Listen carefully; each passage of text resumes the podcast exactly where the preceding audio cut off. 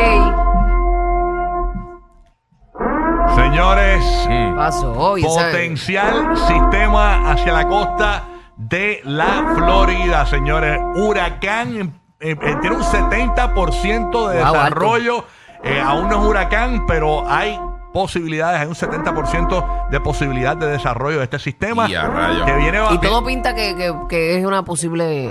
Bueno, ruta 70% hay una posibilidad. Sí, sí, de que sí. se fortalezca, pero la ruta va para allá. Ah, tú- bueno, Eh, Bueno, viene bajando de, de allá abajo de- del Golfo, por allá Sí, del abajo. Golfo. Viene subiendo por ahí para arriba y eh, po- posiblemente pase por, por Cuba y llegue a la bahía de Tampa. mío. Pasamos con Liliana, que está desde Univisión Tampa. Vamos a escuchar. Liliana. Saludos, soy Liliana Allende desde Noticias Univisión Tampa Bay. Estamos con los ojos puestos monitoreando este sistema que está preocupando eh, a la Florida. Estamos hablando de un sistema de baja presión que no tiene nombre, todavía no es una tormenta. Aquí se encuentra, no sé si lo pueden ver, les puse una flechita y este círculo rosado es simplemente lluvia en este momento. Sin embargo, él va a ir movilizándose en dirección norte en los próximos siete días y pudiera eh, tener quizás una trayectoria para la bahía de Tampa.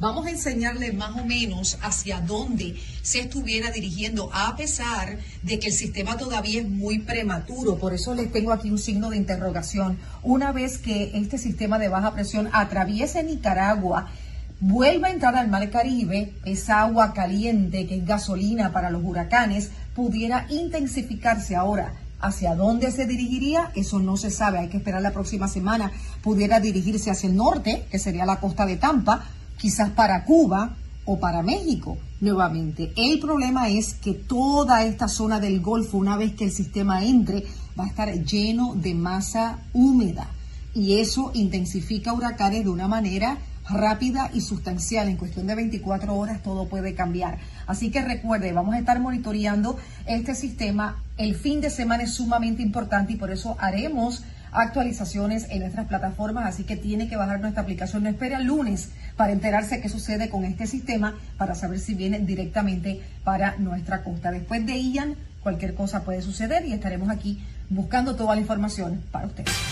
Muchas gracias, Liliana. Univisión Tampa, señores. Así que no desconectarse en el fin de semana. Si estás en Puerto Rico y vas a viajar a la Florida, si estás en la Florida, en Tampa, estás en Orlando, en la Florida Central, pues mira, pendiente, no desconectarse durante el fin de semana para que obviamente te mantengas al tanto, ¿no? De verdad, de lo que está eh, sucediendo allá en la Florida con este sistema, que todavía no es un huracán burú, pero este, hay que estar- Pero tiene bastante por posibilidad. O sea, un 70 es bastante. 70% de posibilidad de desarrollo es la última información que tenemos al momento. Así que estaremos pan pendiente y para actuali- actualizaciones del tiempo pendiente aquí a El Despelote. Oye,